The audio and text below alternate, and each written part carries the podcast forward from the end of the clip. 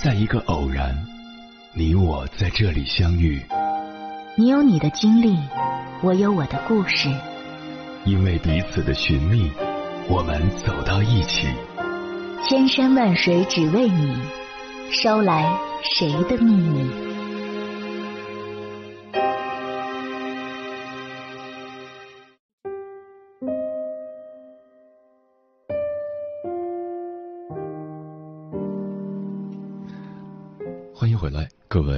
行者，这里是正在直播的中国交通广播心灵夜话栏目《千山万水只为你》，深夜不孤单，我是迎波，我要以黑夜为翅膀，带你在电波中自在飞翔。我们都知道，一段恋情是动态的，从最开始的热恋上头，随着相处越来越熟悉，会慢慢进入平淡期。不会像最初那样天天渴望和对方腻在一起，但是每段感情的节奏都不同，有些甚至没有热恋期，直接就到了平淡期；有些则是热恋期很长，平淡期来得很慢。热恋期无论长短，都完全取决于两个人对感情的经营。正常情况下，男女之间进入不同阶段的状态也不会同步。比如，男生觉得。可以稳定下来了，不怎么再多花时间经营感情了，而女生却会感受到强烈的落差，会想，他变得不怎么关心我，是外面有人了吗？以前他对我嘘寒问暖，三餐不落，叮嘱吃饭，去哪里看到什么都会分享给我。这些习惯一旦突然改变了，会不由得让人不安。所以，女生对感情的变化是很敏感的。有时候在女生那里是平淡期还是变心，会有不同的解读。女生经常会抱怨，她得到之后就不珍惜了。这确实是男生的常规操作，在追求的时候极尽套路和热情，好像表现的很爱女生，痴情又专一，大方又周到。女生一生气，男生也会翻来覆去睡不着，女生情绪平息了才能安心。节日里必有仪式感和惊喜，因为喜欢总是觉得对方哪儿哪儿都好。进入热恋期之后，也会上心一段时间。等到一起都了解差不多了，该熟悉的都熟悉了，热度就降了下来。而这个时候，女生总认为还是要一如既往。男友应该还是会对自己呵护有加，像当初追求自己的时候表现的那么主动和喜欢，而男生的变化却是潜移默化的，他开始把重心转移到自己喜欢的事上，开始出去参加朋友聚会，开始变得工作繁忙。这个时候，很多男生只是觉得维持一下关系就好，女友生气了就哄一哄，气消了就继续做自己的事。但女生往往就会开始慌乱，觉得被冷落，而感情中无意的推拉，往往也是从这里开始的。既然你忙，我也忙，想是这么想，但感觉上还是不好受。进入平淡期时，男女的表现是不一样的。女生更难适应平淡期，因为女生对于感情的浓度和需求远远高于男生，尤其是。恋爱经验较少的女生，她们对爱情浓度要求越高，渴望独一无二的关怀和爱意，并且渴望这样的感情可以持续一辈子。有个女生发帖讲述自己的情感经历，她说：“我第一次恋爱时，总是希望和对方黏在一起，他离开我的视线太久，都会胡思乱想，是不是他和哪个小女生打闹了？经常跟他找茬。”他一再跟我说，只是在工作，只不过交往都快一年了，感情稳定下来，也想要做一点自己喜欢的事。当时我也听不进去，觉得他是不喜欢了，让他腻了就直说，用不着编借口。然后就会自己在心里浮想联翩：以前刚在一起，怎么不说工作忙？那时候不管怎么样都顺路，不管怎么样都有时间。所以现在的冷淡只不过是玩够了吧？越在乎自己一个人，越胡思乱想，对感情就越悲观。但当他有空了对我好的时候，我又觉得这段感情还是可以继续下去的。除了少一点联系，他做什么忙完了，起码还是会跟我说。这时我又会想，真的是我想太多吗？总在这些纠结的想法中徘徊，一定要确认他是一直对我好，心意不变。后来两年左右。我自己也觉得感情浓度没那么强烈了，适应了稳定的相处模式。回头再看过去担心的事情，纯属庸人自扰。这个女生的讲述就很有代表性。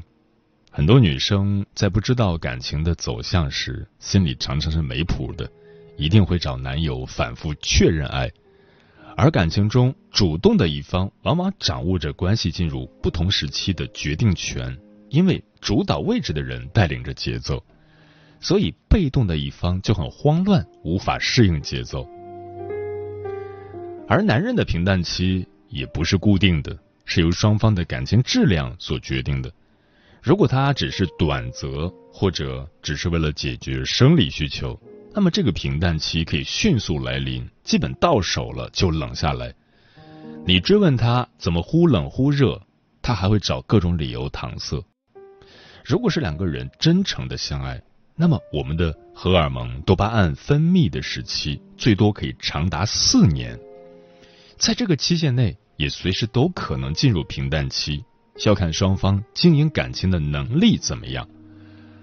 有些人谈了几年恋爱。到了婚前，会突然觉得索然无味，临阵逃脱；有些人恋爱长跑了很多年，才发现爱情早已消失，留下来的是习惯；有些人结婚之后，还会像热恋那般你侬我侬。所以，一段感情的冷淡期会在什么时候来临，谁也不知道。只是要明白，这是一个过程，不要把。浓情蜜意的幻想当做长久的期待，否则注定要失望，更容易在伴侣发生变化的时候心态失衡。男人不是长情的生物，他们只是喜欢追踪目标，满足自己的征服欲。一旦拿下来之后，便想着追击下一个目标。有些男人就算是结了婚，也会在外面观察有可得性的女人。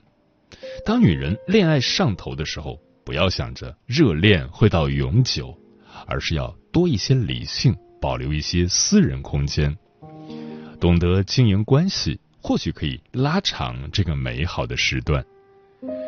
只要关系还在，就没有必要太较真儿。我有一个异性朋友，以前刚恋爱时，她总是担心男友被别人抢走，所以一开始就会查男友的手机。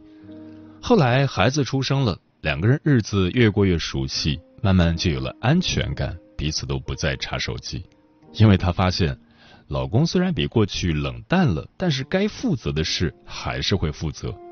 也明白老公在忙工作，自然没有精力再制造恋爱时的浪漫。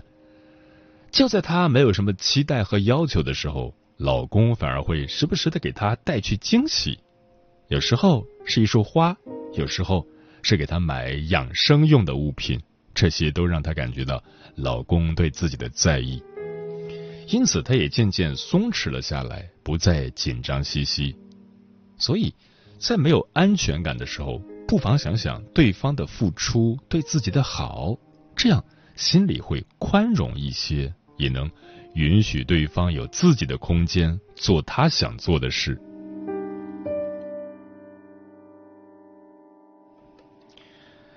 恋爱谈着谈着，男人就冷了下来。虽然关系还是一样，但女人总觉得没有以前那么被需要了。这个时候，如果感觉被冷落了，不要着急，把精力花在自己身上，该做什么就做什么，见机行事。只要心态够稳，就可以化被动为主动。如果心态绷不住了，就跑去问男友。你最近怎么找我的次数都少了？都在干嘛？和谁聊天？很多女人都忍不住发出这样的质问，同时也暴露了自己的恐惧和需求感。一旦男人接收到了这种感觉，他就在主导位置了。你越是这样需要他，他就越觉得自己厉害，对信息更是爱回不回，也侧面说明了女人的自我价值感低，害怕失去。所以在男人冷淡的时候，不如你也对他冷淡，然后专注自己的事，把精力放在自身，他想怎样随便他，这样。无形给他传达的信息是：你不怕失去他，然后把自己的情绪处理好，释放一些需求感和匮乏感，真正从心里做到淡定自若。否则，只是忍着不联系，心里还是一团糟。这样的使用策略也没用。这背后考验的是博弈，是亲密关系之间的一个拉扯。还有一个方法是。对他如实表达需求和感受，在冷淡期，希望他怎么做？此刻你的感受是什么？可以直接说出来，真诚的表达也是很有力量的。如果他考虑你的感受，就会接受按照你的方式去对你；如果他觉得目前自己的事更重要，不想为感情费太多精力，需要你来妥协，那么就尊重他。一开始改变相处模式或许会难受，但是时间久了，两个人反而会习惯。无论遇到什么情况，感情进入一个什么样的状态，都要保持稳定的心态。感觉到被消耗，无法忍受了，需求得不到满足，那就去协商沟通。得不到想要的结果，那就换一个人吧。其实只要用心一些。两个人也是很自然的会进入平淡期，没有那么高的需求感，但是亲密感还在。工作的时候忙各自的事情，见面的时候依然无话不谈，和谐美好，反而能进入到一种安定滋养的状态。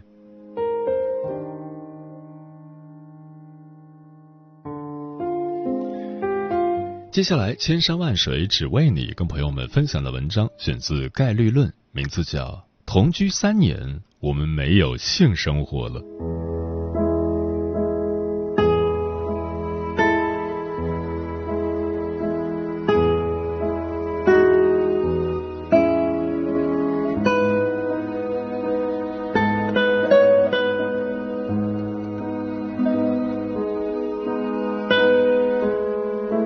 前段时间，我去了几个朋友的聚会。有人提议玩真心话大冒险来下酒，朋友阿 K 不幸抽到了一个大胆的问题：上一次读爱是什么时候？他脸上带着几分窘迫和好笑，交代道：“上一次大概三个月前了吧。”老实说，这个回答让我有点惊讶。阿 K 的恋情明明很稳定，况且两人都是热血小年轻，怎么就？但一想到阿 K 和他的伴侣已经恋爱五年、同居三年，早已进入平淡期，便又觉得这个回答似乎变得合理起来。你是不是身体开始走下坡路了？我一边打趣一边宽慰道：“我们都快奔三了，这种情况嘛，很正常的。”阿 K 秒懂，白了我一眼：“你别造谣啊！两个人在一起时间长了，没那么多欲望，挺正常的。”这句话再次触及到我的知识盲区，那会影响你们的感情吗？一开始有点儿，我们因为这件事挺不愉快的。他问我是不是没那么喜欢他了。听到这儿，我挺理解阿 K 女友的。我们女生就是这样，如果伴侣对自己没什么兴趣，就会马上怀疑自己的魅力。且下意识的觉得，男人是下半身思考的动物，没什么欲望就意味着不爱了。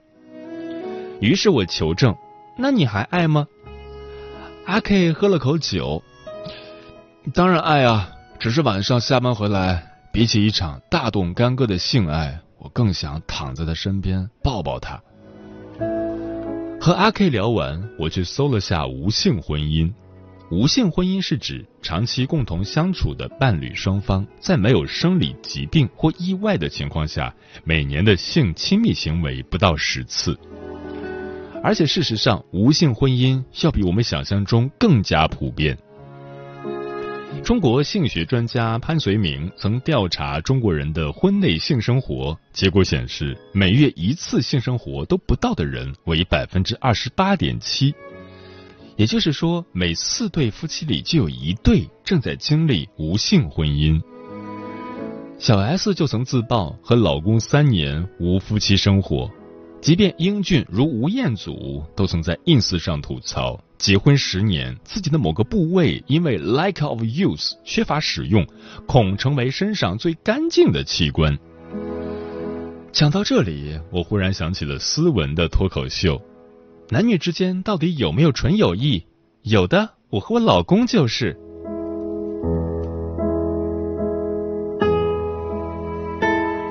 在我以往的认知中，性是情侣关系的一盏信号灯。当这盏灯开始失灵，也就意味着我们需要重新审视这段关系是不是出现了一些问题。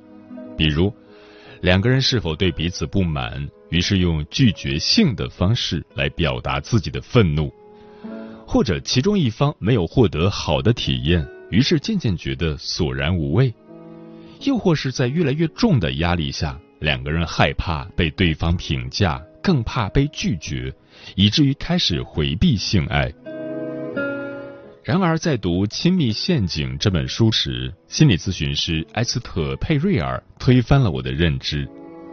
他指出，当两人亲密过甚、融为一体的时候，阻碍欲望的不是不够亲近，而是太过亲近。可以说，欲望和亲密从根本上就是对立的。他举了一个真实的例子来说明这一观点。他的一对情侣客户在进入婚姻后，感情趋于平淡。妻子希望能够和丈夫变得更加亲密，于是放弃了很多自己的兴趣，也不再和朋友一起聚会。但这种亲密无间却加重了丈夫的负担，使他性欲减退，仿佛除了性，他没办法用其他方式来树立起两人之间的边界。于是，心理咨询师建议妻子暂时走出婚姻生活，拉开两个人的心理距离。随后，当两个人之间出现了更多的空间，他们对彼此的欲望也重新燃起。埃斯特是这样解释的：亲密是一种在家的感觉，代表已知、熟悉、安全；而欲望不喜欢被束缚。会因为未知、陌生、危险而更加诱人。当性变得重复、习惯，甚至变成交公粮，它就会面临死亡。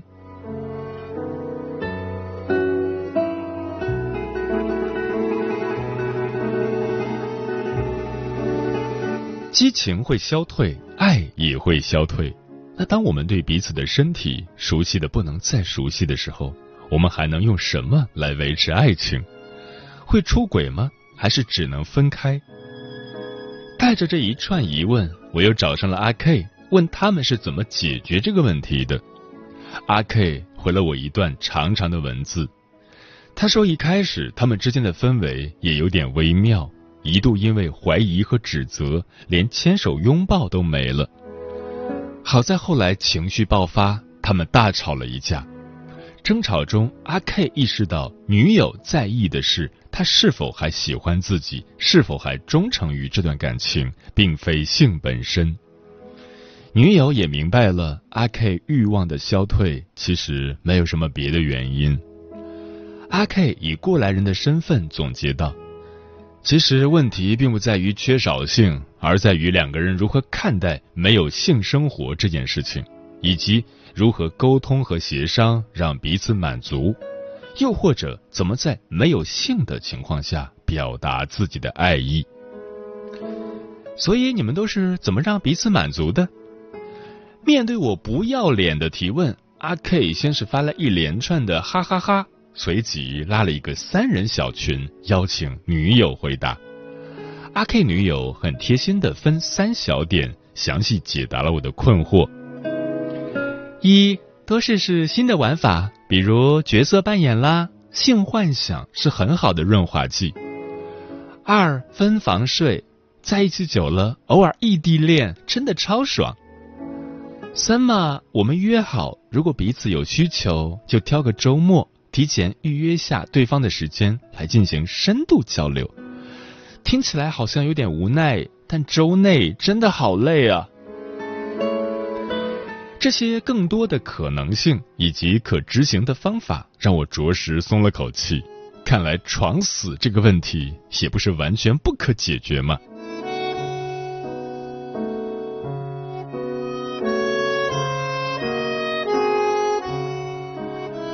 关于无性婚姻，性治疗师是这样看待的：无性婚姻的问题不在于缺少性，而在于两人对性的需求不一致。也就是说，如果无性婚姻中双方都对性频率很满意，可以接受这段关系中没有性，那他们当然可以继续现在的状态。但如果两个人对性的需求并不匹配，且也不能妥协。那么，便需要去寻找让自己感到幸福的方式。不论是结束这段关系，还是寻找开放关系的更多可能。说到这里，我想起以前刷到的一个街头采访：“你能接受无性婚姻吗？”被采访者给出的答案几乎全部都是不能接受。我深感认同，因为性是一种强烈的表达爱和亲密的方式。是亲密关系中很重要的一部分。我们用性来表达爱，也感受爱。而现在，我的答案不再那么笃定了，因为我意识到，其实很多人想要的不仅仅是性，更多的是性背后的亲密和爱意，且两个人表达亲密的方式远不止于性。如果我们的激情终究不可避免会消退。那我们依然可以接吻、拥抱、肯定、陪伴、彼此照顾、触摸对方的身体，充满爱意的对视。因为两个人相爱，重要的并非发生关系，而是维持关系。决定感情是否幸福的是爱的传递。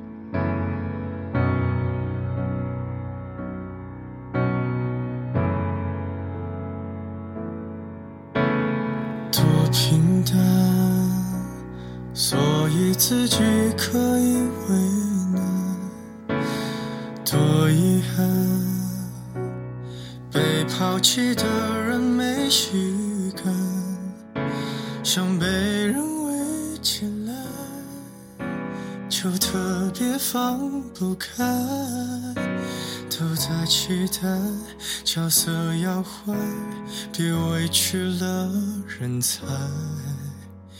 别期待伤人的话变得柔软，也别揭穿吵的电影不好看。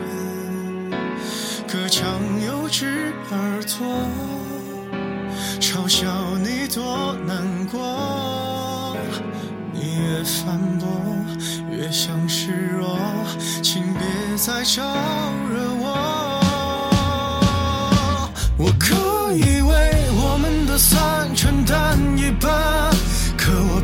摧毁所有的好感，看上去能孤独的很圆满。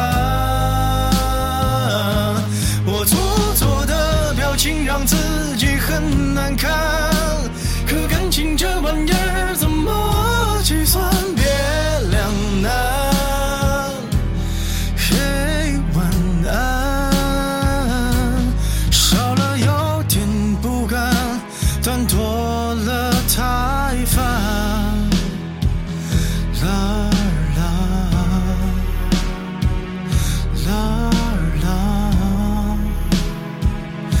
啦啦，多困难，狠话有几句新鲜感，又有多难掩饰掉全城的伤感？我毁了艘小船，逼我们隔着岸，旁观最后一段对白，还有点烂。你可以为我们的散不用承担，是我投入到一半感到不